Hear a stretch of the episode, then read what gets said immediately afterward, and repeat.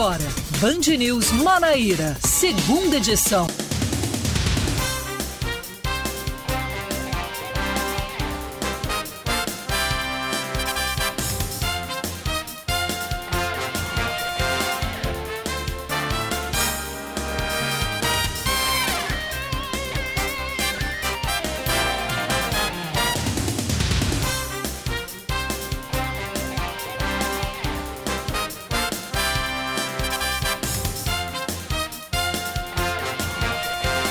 Agora 5 horas e 1 minuto em João Pessoa, 5 e 1 na Paraíba.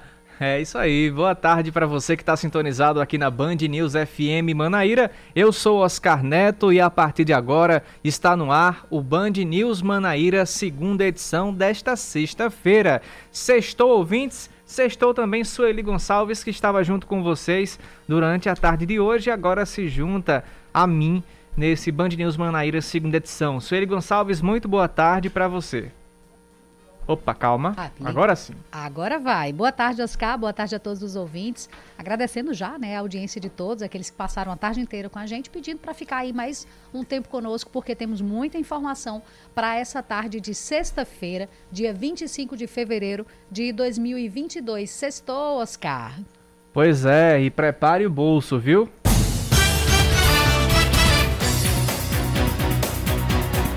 Pois é, na passagem do transporte público na capital paraibana subiu 25 centavos e agora custa R$ 4,40. O valor anterior era R$ 4,15, mas após uma reunião entre membros do Conselho Municipal de Mobilidade Urbana da capital, que aconteceu hoje na sede da CEMOB, tratou desse reajuste da tarifa do transporte coletivo. Então, quem antes pagava R$ 4,15 agora vai pagar R$ 4,40 na contramão do que aconteceu em Campina Grande, que houve uma redução, mas em João Pessoa houve um aumento aí de 25 centavos. Além da tarifa, a reunião tratou também de melhorias previstas para a operacionalidade dos ônibus ao longo deste ano e é isso que todo mundo espera. É, dez capitais estão com as passagens mais caras do país. A primeira é Brasília, capital federal, que custa R$ 5,50. A segunda mais cara é Porto Alegre, com preços é, a R$ 4,80 e ficam empatadas a, na terceira posição Belo Horizonte, Curitiba, Boa Vista e Florianópolis, onde uma viagem custa R$ 4,50. Em quarto lugar está João Pessoa, Salvador e São Paulo, com passagem a R$ 4,40. Essa é a primeira informação do dia, Sueli. Seguindo com a informação, o Conselho Universitário Consune da UFPB aprovou a exigência do comprovante de vacinação para ingresso nos campi da instituição. A aprovação por 36 votos contra 2 ocorreu hoje durante a reunião do Conselho. O reitor, o reitor da UFPB, Valdinei Gouveia, havia vetado a exigência do comprovante de vacinação contra a Covid-19 para o retorno das aulas presenciais da instituição que deve acontecer no dia 21 de março.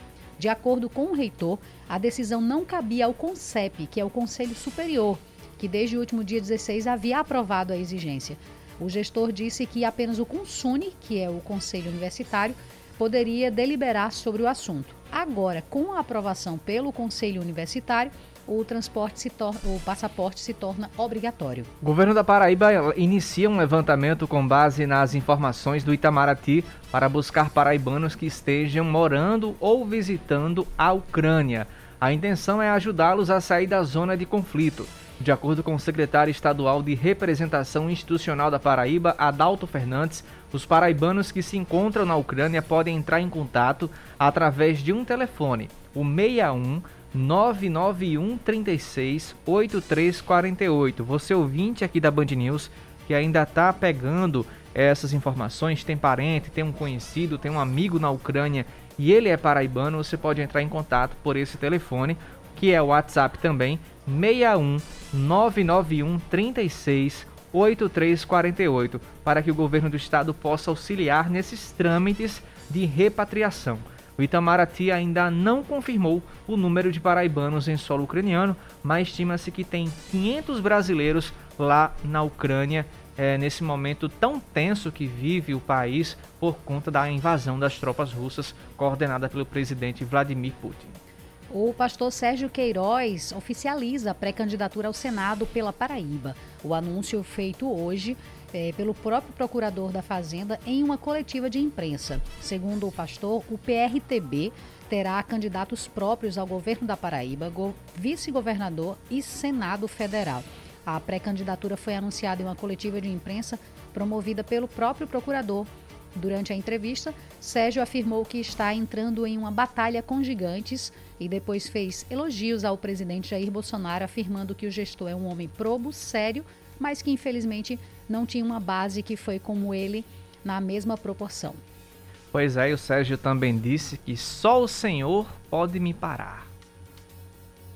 É uma candidatura para ele irreversível, né? Vamos acompanhar os próximos detalhes disso. Agora, Sueli Gonçalves, Ontem entramos para a história aqui na Band News, porque depois de 37 anos o Botafogo venceu o esporte em plena Ilha do Retiro, que a gente trouxe aqui informações de quão temida é a Ilha do Retiro, mas ontem não tinha uma torcida, digamos assim, tão acalorada. Ontem foi tranquilo, até o Botafogo agradeceu nas redes sociais a, a receptividade dos membros é, da diretoria do esporte quando o time chegou lá.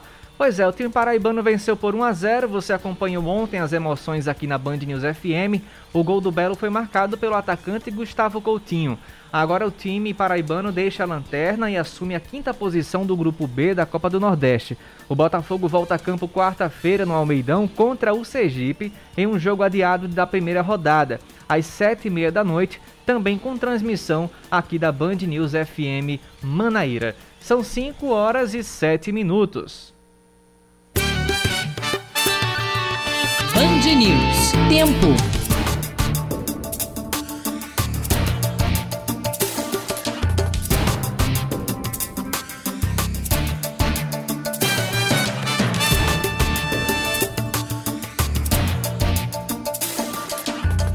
Temos poucas nuvens no céu da capital paraibana nesse fim de tarde em João Pessoa, 5 horas e 8 minutos. A previsão do tempo garante que o tempo fica, fica firme durante a noite é, não deve chover em João Pessoa, apesar dessas nuvens. Não, mas não temos nuvens carregadas, são nuvens que deixam o céu mais bonito. A temperatura chegou à máxima dos 32 graus e atingiu a mínima dos 25 durante a noite. Nesse momento agora em João Pessoa, a temperatura está na casa dos 31 graus. Interessante, Sueli, que o site da Clima Tempo, quando estava chovendo em João Pessoa, quando estava frio, ficava me oferecendo ventilador aqui nos anúncios. Mas agora que tá quente para Dedel, não me oferece mais. Será que foi a insistência que eu não cliquei no link? Aí, não, vou mandar para ele mais não, porque eu sei que ele não vai comprar. Eles desistiram de você, Oscar. Exatamente. Eles vão começar a oferecer ar-condicionado é. agora. Campina Grande, Tá ameno por lá ou tá mais quente? Porque essa semana a gente percebeu que tá uma quentura em Campina que eu vou te contar, viu? Foi incomum, assim, pelo que a gente viu nos termômetros. Tá? A previsão é que tem uma pancada de chuva hoje. A temperatura mínima prevista é de 21 graus, a máxima de 31. Nesse instante, Campina Grande marca 30 graus e a sensação térmica é de 31. Então, assim, tá quase na máxima prevista para Campina hoje, mas pela hora já já o sol começa a se pôr na Rainha da Borborema também, e assim o clima começa a ficar mais ameno.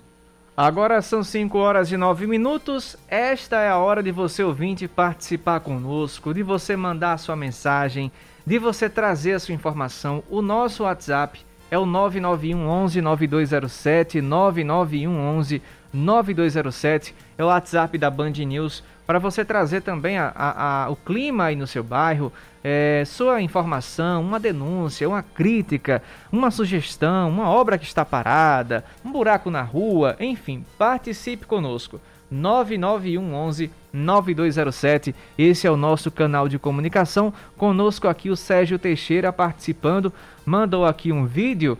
Isso com certeza é na BR 230 mas não dá para saber qual é o sentido, Sérgio. Dá para ajudar a gente aí? Não tô com Ah, isso é perto da Via Oeste. Eu acredito. Pode confirmar essa informação, Sérgio? Obrigado se você puder mandar uma mensagem aqui. Sérgio mandou para aqui. Deixa, deixa, deixa eu ver aqui, ouvir o que Sérgio mandou em áudio. Isso é perto da Via Oeste. Sentido Campina Grande. Isso, isso mesmo. É na Via Oeste, sentido Campina Grande, está um trânsito intenso nesse momento, Sueli Gonçalves. É, mais cedo, antes, pouco antes da gente iniciar o jornal, teve um ouvinte também que mandou, acho que dá para você dar uma olhada aí no WhatsApp. Sim. Ele disse que o trânsito nas Três Lagoas está praticamente parado. Uhum. Tanto para quem vai para Campina Grande. É o Rogério vai... Marques que mandou isso, mensagem para você. Exatamente, exatamente. Ele disse que o trânsito está parado, é, quase parado, né? Uhum. Inclusive no sentido Cabedelo, sentido Bahia, está totalmente é, intransitável pela região. Pois é, ouvinte, você que está aí junto com o Sérgio, como o Sérgio Teixeira, como o Rogério também, que estão é, nesse trânsito na BR, manda mensagem pra gente para contar é, como é que tá a situação por aí. Quando melhorar, quando tiver pior, quando tiver bom também, você pode dizer a gente tudo aqui é informação, certo? Se o trânsito tá bom, se o trânsito está um pouquinho intenso, se tá fluindo sem retenções, é, você pode mandar mensagem pra gente e nos informar dessa situação.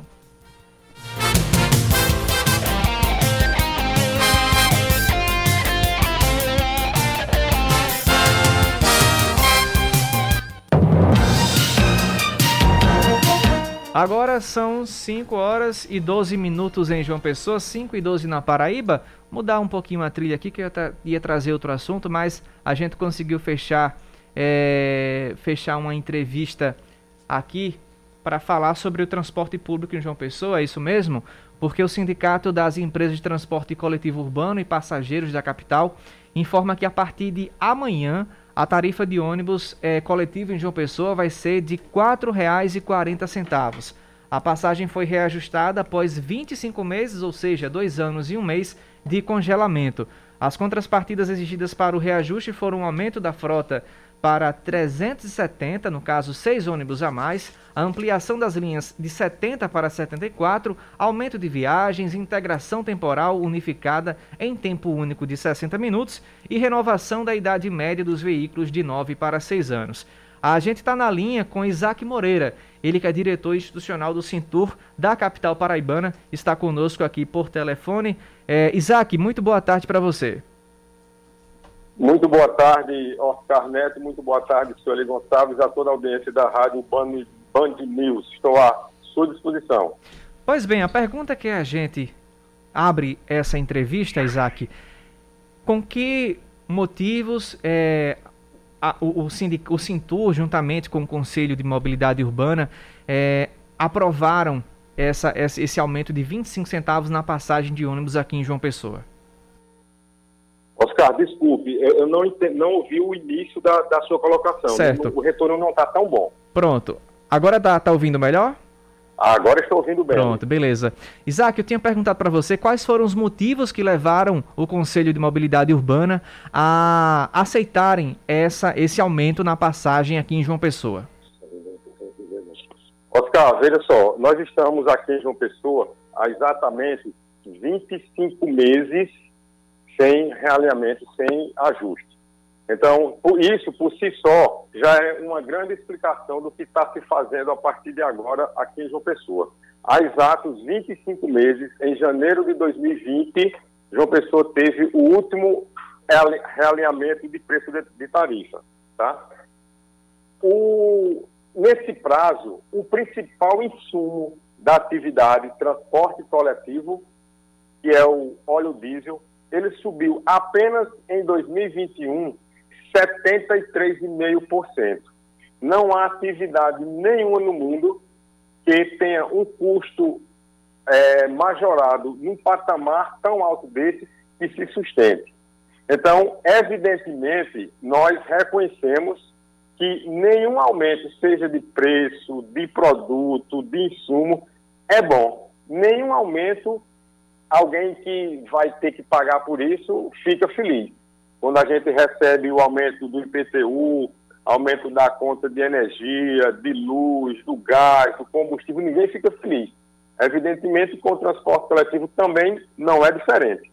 Mas é preciso que se reconheça que pela própria, para a própria manutenção do serviço, e o serviço precisa ser melhorado, é preciso que anualmente haja, por parte do órgão gestor municipal, que aqui em João Pessoa é a CEMOB, é, esse estudo de viabilidade econômica do valor da tarifa a ser cobrada pelo passageiro.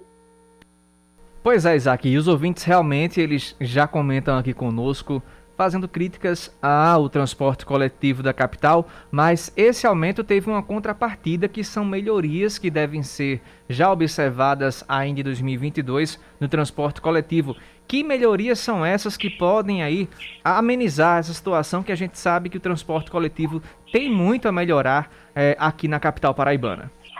Claro, Oscar, há muito o que melhorar no transporte coletivo de João Pessoa, no transporte coletivo de toda a região Nordeste, de todo o Brasil. A gente não pode se furtar e você não vai ouvir de mim é, desvio quanto a isso. Nós reconhecemos que nós precisamos melhorar, nós estamos diuturnamente vigilantes, principalmente nas reclamações que chegam até nós. Nós, por exemplo, é, quando a gente retomou a operação em julho de 2020, nós iniciamos com a frota na época de 200 e alguns ônibus. Hoje ela já é, vem crescendo, está em 360 ônibus, vai passar para 370 agora. Das linhas que estavam em operação, das 42 que retomamos em julho de 2021, nós retomamos com 42, fomos adicionando linhas paulatinamente de acordo com o, a, a, a retomada das atividades econômicas que assim o. Hoje nós estamos com 70, vamos operar mais quatro linhas, além do aumento do número de viagens diárias. Nós estamos incrementando viagens nos horários de pico, principalmente ao anoitecer. Temos também melhorias, reforço de linhas nas, na, nas linhas, nas rotas que atendem as principais universidades, que são pontos, polos de origem de demanda para atender os estudantes que já estão retomando as suas atividades presenciais. Pois bem, Isaac, tem um ouvinte aqui, o Humberto, ele perguntou a gente aqui, tem ônibus depois das, das 20 horas, depois das 8, não é só o Humberto que reclama sobre essa situação, outros ouvintes também reclamam que por volta das 9 e das 10 tem poucos ônibus circulando na capital. E é, ele pergunta se tem alguma previsão para esses ônibus que circulam à noite para os trabalhadores, se essa frota vai ser, vai voltar ao normal como era antes da pandemia. Oscar, é, nós temos de ser honestos com conosco mesmo. O que é o normal? Anteriormente à pandemia, nós transportávamos aqui em João Pessoa 220 mil passageiros por dia. Hoje nós estamos transportando, quando muito transportamos, algo em torno de 150 mil. Quer dizer, a retomada, tá, embora gradativa, não chegou ao patamar que tínhamos anteriormente à pandemia. Então, é, então, então é, o normal é esse, é paulatinamente chegando a próximo do que a gente tinha antes. E é exatamente o que a gente faz. Quando a gente é, percebe que a demanda está sendo retomada, imediatamente os ajustes estão sendo procedidos para que as linhas sejam retomadas de acordo com essa demanda, para que a gente faça o melhor possível quanto à prestação do serviço. Pois bem, conversamos agora com o diretor institucional do Cintur, Isaac Moreira. Isaac, muito obrigado pela sua participação e tenha um ótimo fim de semana. Tá, meu amigo, muito obrigado a você, Oscar, pela oportunidade de interagirmos com a sua audiência. Estamos sempre à disposição. Um grande abraço.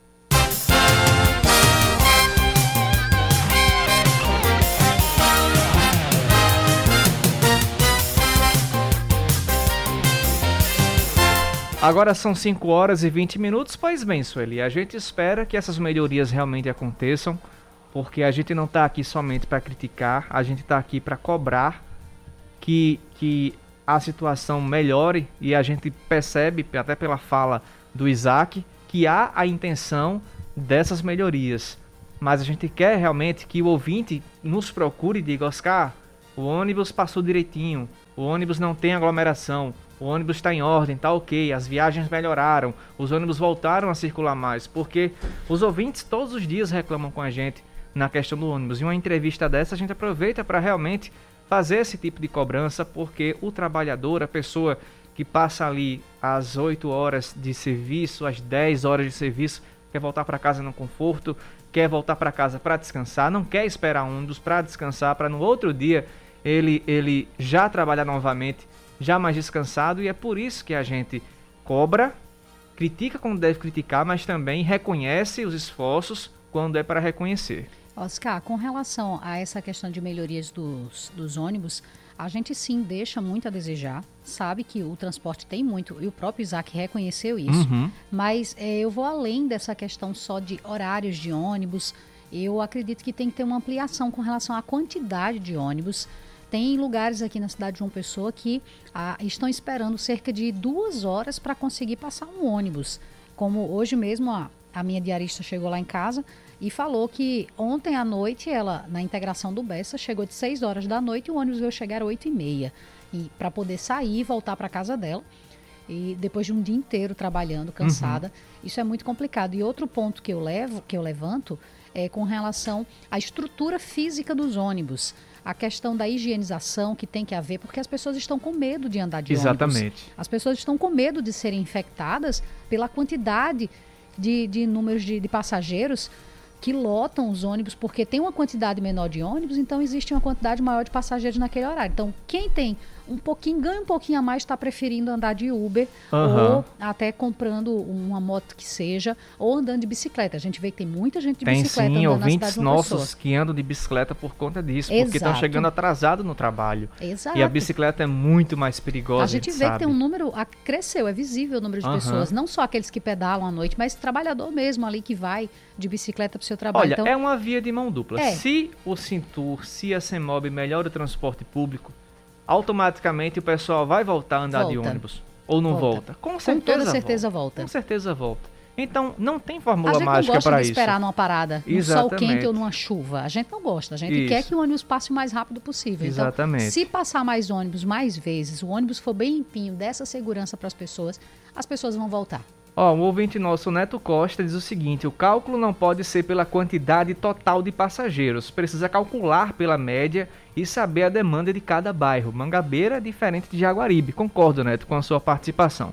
Agora a gente vai para a segunda entrevista do nosso jornal Band News Manaíra, segunda edição, porque o Consune, o Conselho Universitário da Universidade Federal da Paraíba, aprovou hoje a exigência do comprovante de vacina contra a Covid.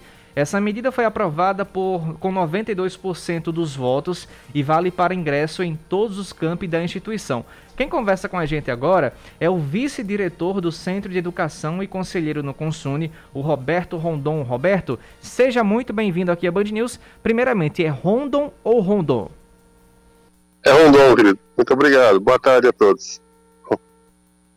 Pois bem, é, Roberto, após essa aprovação, qual é o próximo passo que deve ser tomado pela universidade com relação à exigência do passaporte da vacina? Bom, hoje estamos comemorando a aprovação né, do passaporte, porque a reitoria da universidade não queria adotá-lo, né? Passamos mais de seis meses brigando por essa, para termos essa decisão e hoje conseguimos, né? Então, a partir de agora, na próxima semana, é, deveremos ter uma reunião que já foi agendada hoje, né, convocada pelo próprio Conselho, para definir, então, as diretrizes para a implementação é, desse processo a partir da é, dia 21 de março. Bem, boa tarde, então, Roberto. É uma pergunta que eu trago com relação ao passaporte da vacina. Ele é obrigatório uhum. para os alunos ou para todos os que forem entrar dentro dos campi? Então, pela decisão que aprovamos hoje, é para todas as pessoas que frequentam nosso, os nossos campos universitários, da João Pessoa e também do interior e do litoral, né? Então, ele passa a valer a partir da sua implementação, que deve acontecer a partir dessa próxima reunião, para todas as pessoas. Nessa próxima reunião, é, Roberto, o que é que deve ser discutido depois dessa, dessa aprovação da exigência? Qual é a pauta que deve ser discutida pelo Consune nessa segunda reunião? A gente sabe que a reitoria ela foi contra né, o, a, exigência, a exigência do passaporte, mas o Conselho ainda assim conseguiu aprovar. Nessa segunda reunião, o que é que deve ser discutido entre os conselheiros? Bom, o que nós estamos é, tentando também discutir desde novembro é a política mesmo de retorno às atividades presenciais, né? Vocês sabem que nós retornaremos aí em volta de 30 a 40% das atividades a partir de 21 de março, não é? Não, não nem todo mundo voltará ao ensino presencial, mas para isso a gente precisa ter toda uma discussão em relação à questão das infraestruturas, já que temos problemas graves na universidade em relação a banheiros quebrados, janelas, salas de aula, enfim tudo isso precisa ser bem planejado para que esse retorno possa ser feito sem colocar em risco a vida dos estudantes, é que a gente ainda está com uma média de 800 pessoas mortas por dia na pandemia, né? Exatamente. Ô, você... Roberto, uma última pergunta para você. Qual a é. diferença, os ouvintes até questionam também a diferença entre CONCEP e CONSUNE. São dois conselhos distintos ou eles andam, digamos, lado a lado? São dois conselhos distintos. O CONCEP, ele é, cuida mais da parte pedagógica, né, da legislação de calendário escolar, mais voltados para o ensino, a pesquisa e a extensão. O CONSUNE seria o conselho administrativo da universidade, aquele que, que faz as resoluções, que faz as regulamentações da universidade. Por isso essa decisão que nós tomamos hoje cabe ao Consune, né? apesar do Conselho já ter indicado isso na semana passada, mas somos nós, conselheiros do Consune, que somos responsáveis por essa decisão. No caso, Roberto, é, na semana passada, quando o CONCEP já deu essa indicação, o reitor já informou que eles não teriam, é, como posso dizer... Competência. Competência, né? exatamente. A palavra é essa, competência para fazer é, essa indicação. Mas o Consune foi seguindo a linha do CONCEP ou realmente fez uma avaliação dentro de todo o contexto que a gente vivencia da pandemia? Não, foi muito coerente, né? O, CONCEP já havia indicado isso, condicionando o passaporte com uma das condições para o retorno presencial, não é? é? que repito, que vai ser ainda gradual. É, o, reitor, o reitor, como se esperava, vetou essa, essa decisão, mas aí o Consune hoje é, implementou, porque ele sim tem a competência para fazer isso, e por, como vocês disseram, por ampla maioria, só com dois votos contrários, exatamente da reitoria, a gente conseguiu implementar essa, essa decisão.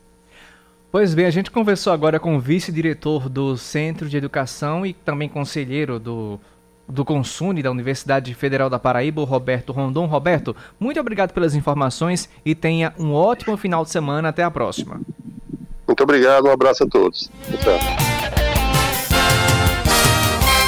E agora só dá tempo de ir para o intervalo porque já estourou foi tudo. São 5 horas e 28 minutos. Já já voltamos com o segundo bloco.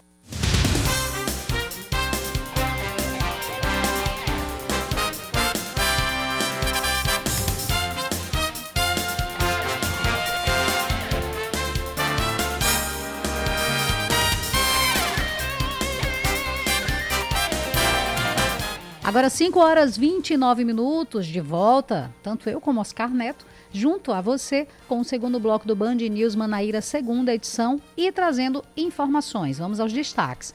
O ministro do Desenvolvimento Regional, Rogério Marinho, participou da inauguração da obra do setor ferroviário na cidade de João Pessoa. Na solenidade foi oficializada a entrega de quatro desvios ferroviários. O ministro apontou que as obras devem reduzir por, para 20 minutos o tempo de espera e aumentar o número de passageiros. Foram investidos pelo governo federal 10 milhões e 300 mil reais, sendo 7 milhões e meio a construção dos desvios e 2 milhões e 800 mil reais na reforma das estações Jacaré, Várzea Nova e Bahia, que está em andamento. O programa Paraíba que Acolhe começa hoje começa hoje o pagamento dos primeiros auxílios aos órfãos da Covid-19. O auxílio financeiro é de 500 reais para crianças e adolescentes de famílias de baixa renda que perderam os pais para o coronavírus no estado. Para a comprovação que o beneficiado é órfão, o estado deve partir da morte dos pais ou do responsável legal vítima da Covid-19 no período em que foi declarada a emergência em saúde pública de importância nacional a partir de 3 de fevereiro de 2020. O benefício deve ser mantido até os 18 anos de idade desses beneficiários. As polícias militar e rodoviária federal iniciam hoje a Operação Carnaval 2022. O policiamento no estado vai ser reforçado até a quarta-feira. De acordo com o coronel Euler Chaves, comandante-geral da PM, 300 viaturas e 1.500 policiais devem estar envolvidos durante a operação todos os dias. A, o comandante afirmou que a Polícia Militar vai dar atenção especial para a Orla de uma Pessoa, Conde Jacumã, Bahia da Traição e Lucena. Já a PRF vai intensificar as fiscalizações com rondas ostensivas e comandos posicionados em locais estratégicos de maior fluxo de veículos e alta incidência de infrações e também acidentes de trânsito, tendo como foco o combate à embriaguez ao volante. O, o combate à criminalidade também vai ser reforçado através de abordagens aos veículos que transitam nas rodovias paraibanas. A Secretaria de Meio Ambiente de João Pessoa cria a Coordenadoria de Políticas de Bem-Estar Animal e Ambiental e tem como objetivo planejar e desenvolver ações para a causa animal. O secretário de Meio Ambiente, Wellison Silveira, destacou que esta ação é algo inédito na gestão pública da Prefeitura. A coordenação deverá iniciar o cadastramento dos carroceiros que trabalham com tração animal para indicar iniciar estudos e, de forma gradativa, promover a substituição do uso de animais como força de trabalho. Um pré-levantamento identificou aproximadamente 300 carroceiros. Também está sendo firmado um termo de cooperação técnica com uma universidade particular para parcerias com a coordenação do curso de Medicina Veterinária. Esportes, Sueli Gonçalves. Simbora cá porque o Campinense segura um empate sem gols contra o São Paulo no estádio Amigão, mas se despede da Copa do Brasil devido ao regulamento da competição. O destaque ficou para o goleiro Mauro Iguatu, que novamente fechou o gol rubro-negro.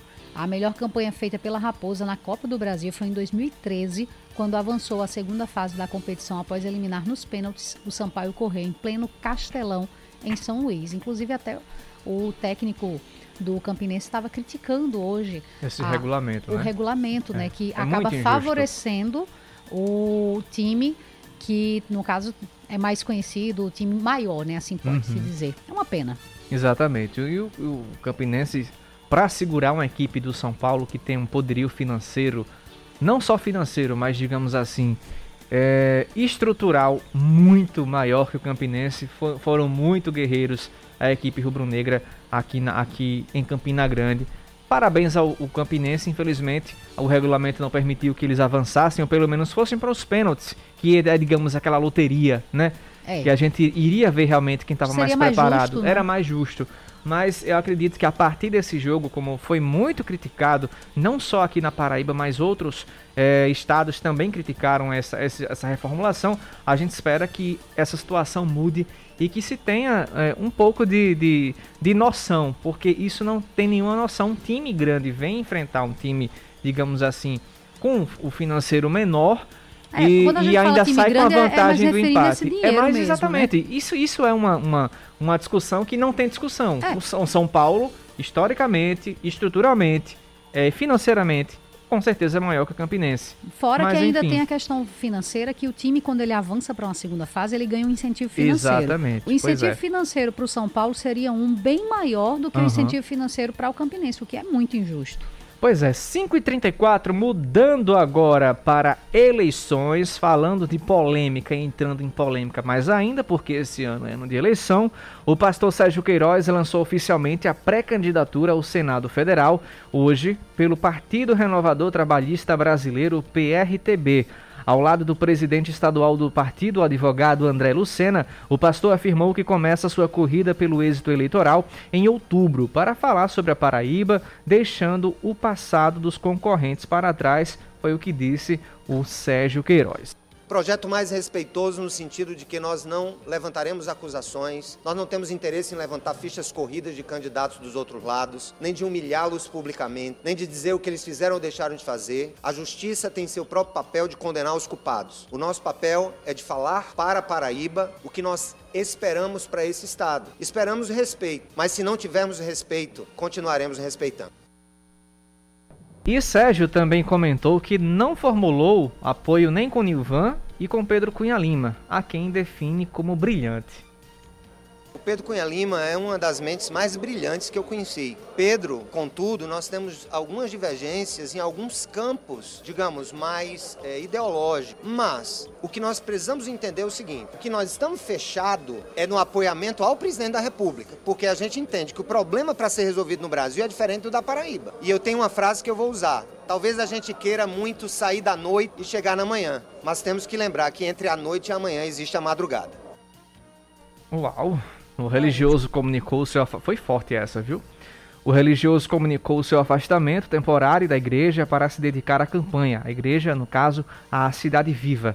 Em 2019, Queiroz foi nomeado como secretário nacional de Proteção Global, cargo responsável pela pasta de Direitos Humanos no Ministério da Mulher, da Família e dos Direitos Humanos criado pelo presidente Jair Bolsonaro, ele continua, ele deixou essa pasta para é, estudar, fazer estudos, é, digamos, se eu não me engano, foi na Espanha, e também cuidar da, da cidade viva aqui em João Pessoa. E agora temos a coluna dela, Cláudia Carvalho, que vai repercutir a política da Paraíba nessa semana e os últimos acontecimentos desta sexta-feira. Política, com Cláudia Carvalho. Lembram do caso das vacinas de adultos que foram aplicadas em crianças no município de Lucena? Pois é, o prefeito Léo Bandeira tentou jogar a culpa desse erro gravíssimo na técnica de enfermagem que aplicou os imunizantes em 49 crianças, mas não colou. O Ministério Público Federal da Paraíba decidiu processar o município de Lucena o prefeito e também a servidora.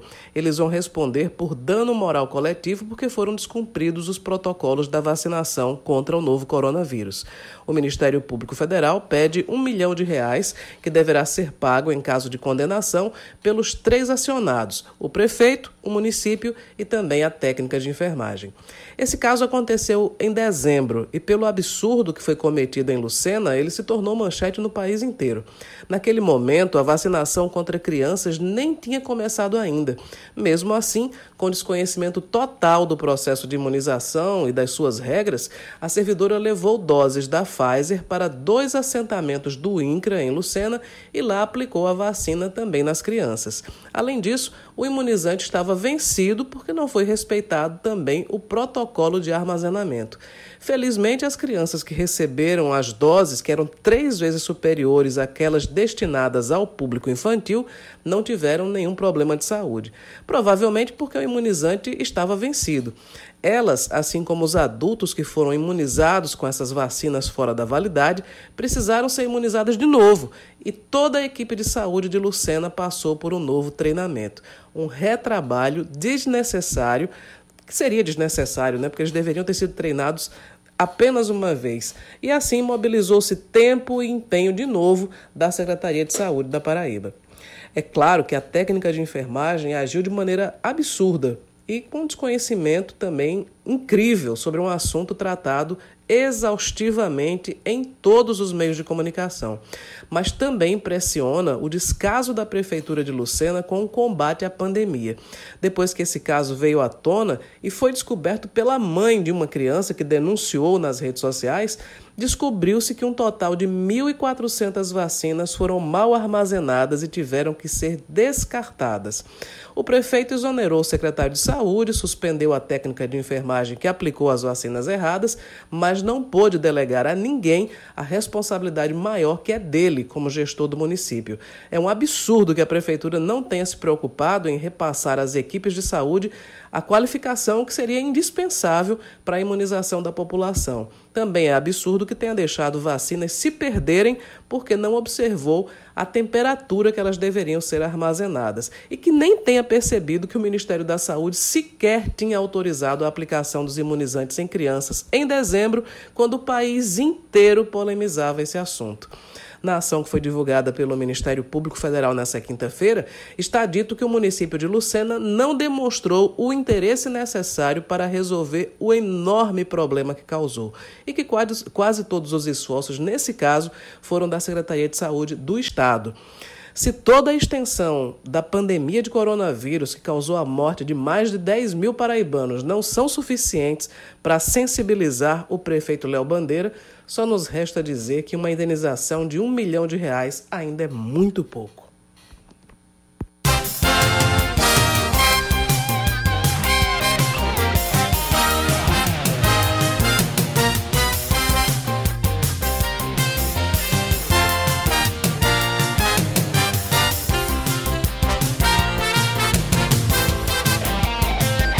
Agora, 5h40, já já voltamos com o terceiro e último bloco do Band News Manaíra, segunda edição.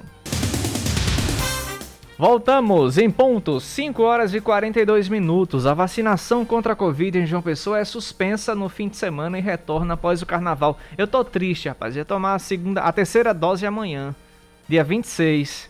É. Mas como não vai ter vacinação, e ontem também eu não consegui agendar porque não tinha feito 120 dias, então vai ficar só para quarta-feira de cinzas mesmo. O ouvinte também falou triste com a gente mais cedo porque ele tentou levar o filho de 9 anos para vacinar Sim. agora à tarde e descobriu que só era até meio-dia hoje. Ah, Aí que só pena. quarta-feira, quinta, né? Criança geralmente é pela é. manhã. Vamos, vamos esperar, né? Infelizmente. Mas a campanha só deve ser retomada após o carnaval, na quarta-feira de cinzas e depois das duas horas da tarde, conforme informações da Secretaria Municipal de Saúde. O serviço de testagem também está suspenso nesse período. Vamos curtir um carnaval sem aglomeração para que a gente vire endemia, né? Que esse é o grande sonho de todo mundo, que vire endemia e depois vá regredindo esses graus, é, digamos, de doenças que acometem os brasileiros. A Justiça caça o diploma do vereador Jair Noberto e suplentes do PROS em Santa Rita por fraude na conta de gênero nas eleições de 2020. A juíza Ana Carla Falcão da Cunha Lima Alves determinou a pré-retotalização dos votos com a distribuição das vagas para o cargo de vereador do município. A ação de impugnação de mandato eletivo foi proposta por dois candidatos que não conseguiram se eleger. Eles argumentaram que o PROS de Santa Rita promoveu fraude na eleição municipal de 2022 pois não teria preenchido o percentual mínimo de 20% de candidaturas da cota de gênero. A cota de gênero, Oscar, é a questão de participação das mulheres. Isso. Que tem que ter um mínimo de 30 mulheres participando.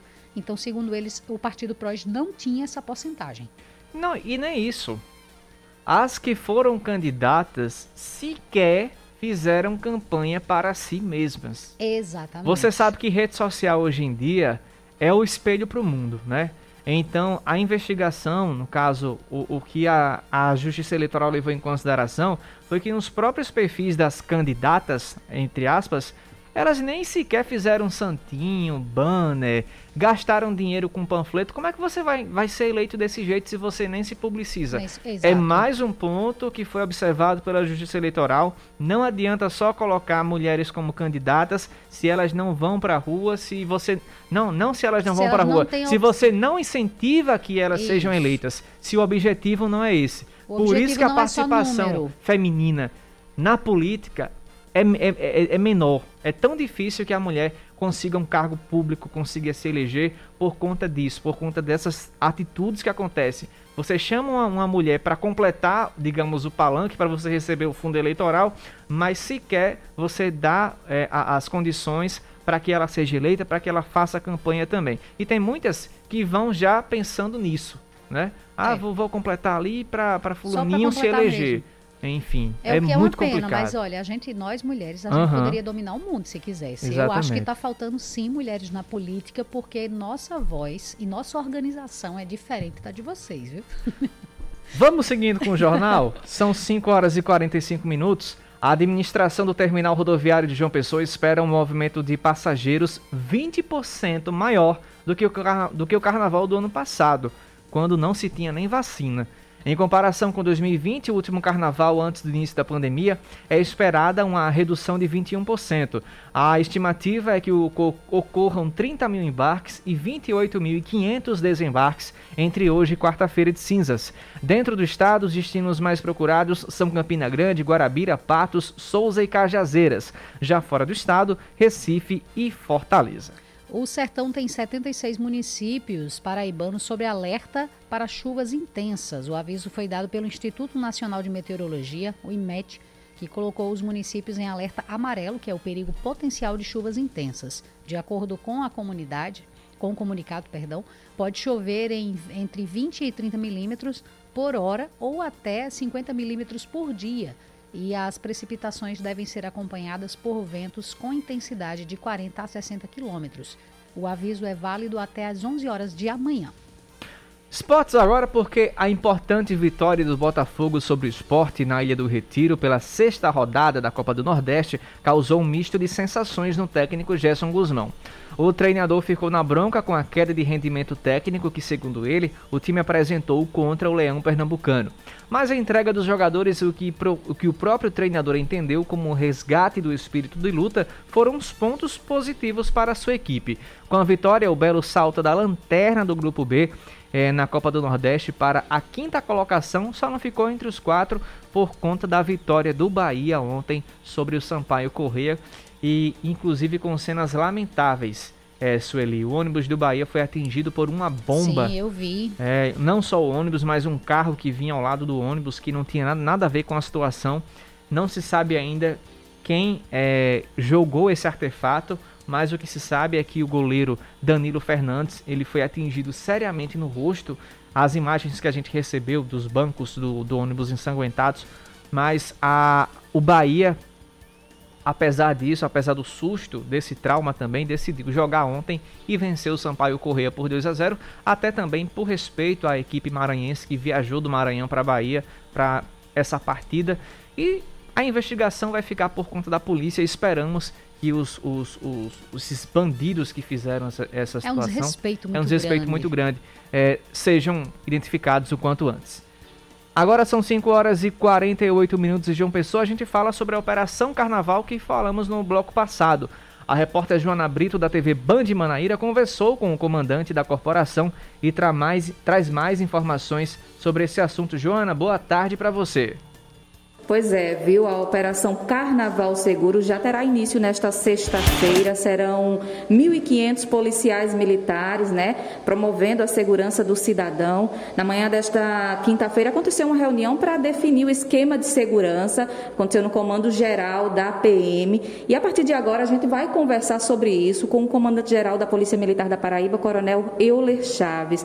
É, Coronel, gostaria que o senhor explicasse para a gente como é que vai acontecer essa operação em todo o estado. A Polícia Militar montou um planejamento, apesar de um momento diferente face à situação imposta pela pandemia, nós teremos que ter uma atenção para esse período de feriado, que é um carnaval diferenciado, mas nós estaremos com 1.500 policiais militares a mais, além de 300 viaturas, suplementando a atividade ordinária, com alguns focos importantes. E é importante também que a imprensa e os cidadãos nos ajudem a policiar e a prevenir. Um deles é a perturbação do sossego, onde a atividade do batalhão ambiental será forte, aquelas pessoas que fiquem além dos horários normais, perturbando o sossego alheio, nos ajudem não fazendo isso, porque se animam por, pelo aspecto da diversão, uso de bebida alcoólica, que é o segundo problema que aflige diretamente o trânsito e faz com que as pessoas morram. É uma violência latente, que é o trânsito que traz mortes às famílias. Portanto, dirigir não combina com álcool. Se beber, não dirija. Vá de Uber, vá de táxi, busque um ônibus, estabeleça um, um transporte que não lhe obrigue a dirigir. Ou leve uma pessoa que não beba e lhe ajude a, na direção. Então, esses são dois pontos importantes. Além disso, nós teremos uma leitura do comércio de João Pessoa e Campina Grande, a área comercial funcionará normalmente. Nós vamos reforçar com policiamento a pé e motorizado, além da orla, toda a orla terá um, uma cobertura diferenciada do back tour, das unidades específicas e também a, a, parte comunitária dos bairros, onde as pessoas viajam e se deslocam, nós teremos um policiamento comunitário específico para evitar roubos a residências, mas as pessoas também precisam nos ajudar tomando medidas cabíveis, ou deixando alguém tomando conta, ou estabelecendo um reforço da sua segurança privada, para que nós possamos evitar esse tipo de ação marginal. Agora, é, Coronel, outro assunto colocado em pauta foi a questão dos rolezinhos, né, que tem acontecido com frequência aqui em João Pessoa. É, quais medidas serão tomadas em relação a isso? É, nós já recomendamos a inteligência e o BPTran para, para tomar medidas preventivas. Primeiro, verificar o horário e o momento que eles queiram fazer esses rolezinhos. Segundo, estabelecer uma equipe forte para cercarmos possíveis tentativas de rolezinhos como foram feitos recentemente, nós tivemos algumas ações, mas em razão da quantidade menor de viaturas no cerco, as apreensões foram menores. Nós queremos agora, nesse período de carnaval, evitar, prevenir, mas se necessário, reprimir com mais força os rolezinhos que são ilegais. Tá ok, Coronel. Muito obrigada pelas informações. Esportes, com Ellison Silva. Desde o longínquo ano de 1985, o Botafogo da Paraíba não vencia o esporte jogando na Ilha do Retiro. Contra o rubro-negro pernambucano, o Belo nunca havia vencido uma partida sequer na história da Copa do Nordeste em 12 partidas, sendo dois empates e 10 derrotas. Mas é como fala aquela máxima: no futebol todo tabu serve apenas para ser quebrado. E na noite da última quinta-feira, o Botafogo conseguiu uma vitória heróica sobre o time pernambucano jogando em sua casa lá em Recife. O gol do triunfo botafoguense foi marcado por Gustavo Coutinho, ele que retornou ao time titular depois de ficar fora contra o Fortaleza por questão contratual, marcou seu quinto gol na temporada de seis que o Botafogo fez nesse ano de 2022, uma marca impressionante o Botafogo, com esse resultado de 1 a 0, chegou aos 8 pontos e subiu para a quinta colocação do grupo B da Copa do Nordeste, mas com a mesma pontuação de quem está no G4 e tem um jogo atrasado para fazer contra o Sergipe na próxima quarta-feira, partida essa que terá a transmissão da Band News FM Manaíra. E se teve um herói botafoguense lá na Ilha do Retiro, lá no Estádio Amigão, em Campina Grande, pela Copa do Brasil. O Campinense ficou no 0 a 0 com São Paulo, regulamento da competição que foi tratado aqui anteriormente nesta coluna, que favorece a quem já é privilegiado. Acabou classificando o São Paulo, mas claro, o nome o grande nome da noite foi o goleiro Mauro Iguatu. Ele que viralizou nacionalmente no último fim de semana, depois de dar o troféu de craque do jogo da vitória por 2 a 1 sobre o Souza para um torcedor raposeiro que acabou se recuperando da Covid-19. Agora ele fechou o gol contra o Tricolor Paulista, um time que vem muito bem treinado pelo Rogério Ceni, que vinha de uma vitória por 3 a 0 sobre o Santos pelo Campeonato Paulista, mas não conseguiu atravessar a muralha rubro-negra lá no gol do Amigão. Mas, como já disse, o resultado acabou classificando o São Paulo, só que o Campinense, com a exibição que teve, com a entrega que teve dentro do jogo, certamente se motiva para o restante da temporada para buscar uma classificação na Copa do Nordeste e também para tentar buscar o bicampeonato paraibano. Happy Hour na Band News FM. Depois de duas semanas, a nossa coluna de cultura está de volta. G Batata e Leandro Oliveira revelam o que aconteceu para esse sumiço, trazendo também homenagens, multiverso da loucura e as músicas mais tocadas de um país escolhido aleatoriamente. Vamos ver o que eles aprontaram hoje. Oxê! Tá começando o nosso momento de superação, Batata.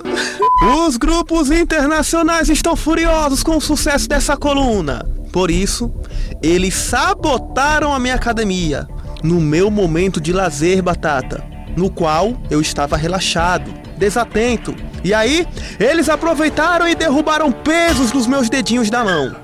Só que eles não sabiam que eu sou ambidestro e eu estou digitando muito bem com os pés. Porque o meu juízo é nos pés, batata. Você filma e fala, você é o bichão mesmo, hein, doido?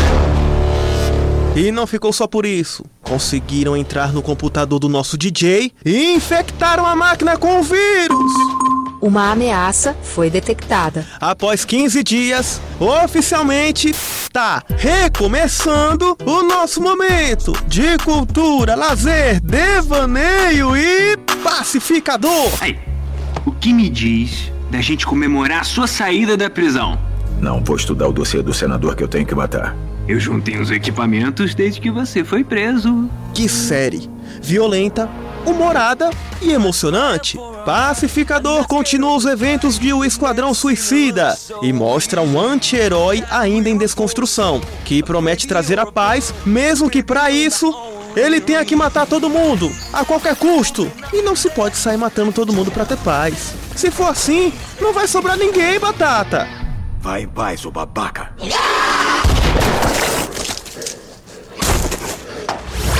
De herói estranho pra Doutor Estranho. O pesadelo começa.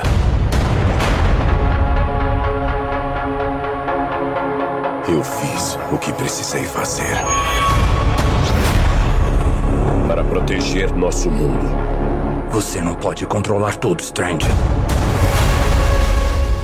Doutor Estranho 2 no Multiverso da Loucura é a mais nova produção da Marvel e chega aos cinemas do mundo inteiro no dia 5 de maio. Muitos rumores começaram a aparecer sobre quais são os personagens que apareceram no filme e um dos grandes nomes é o famoso Wolverine, só que agora com um novo ator. O longa conta que a realidade do universo pode entrar em colapso por conta do feitiço que trouxe os vilões do Homem-Aranha para um outro mundo paralelo. Então, entre o Mago e o Wolverine, eu sou o time Wolverine, porque quando tudo dá errado e você tem que escolher entre magia ou porrada, pra resolver o problema o correto é sair no tapa, batata! Sua profanação da realidade não passará impune.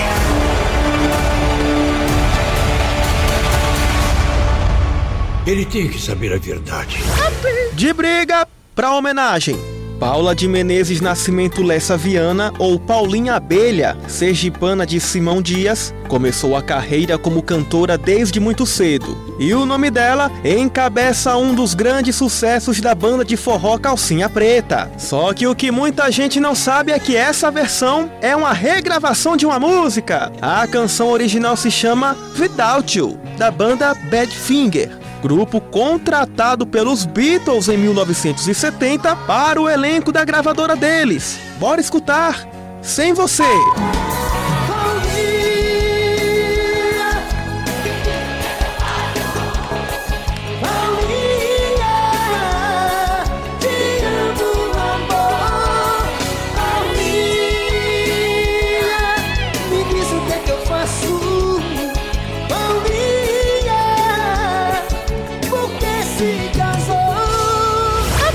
De homenagem pro Nepal.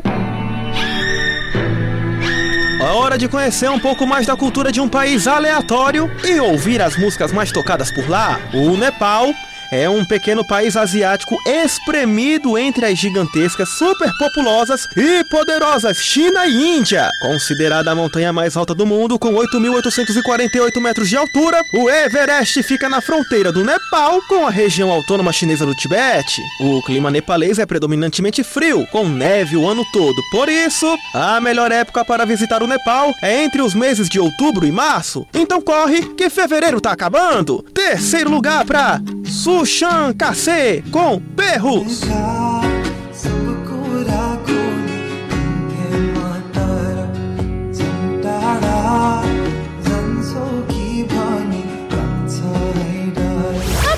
Medalha de prata pra Muscuraieira de Sushan Kase.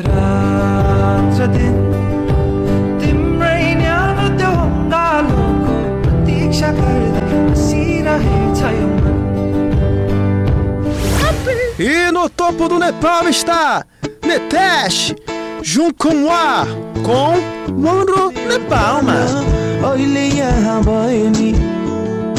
मन भने सानी उतै छ हाम्रो नेपालमा happy our happy our No Spotify também DJ Batata Leandro Oliveira A Band News. Depois de 15 dias a gente voltou. E ninguém vai parar. O Happy Hour Happy Hour. Band News.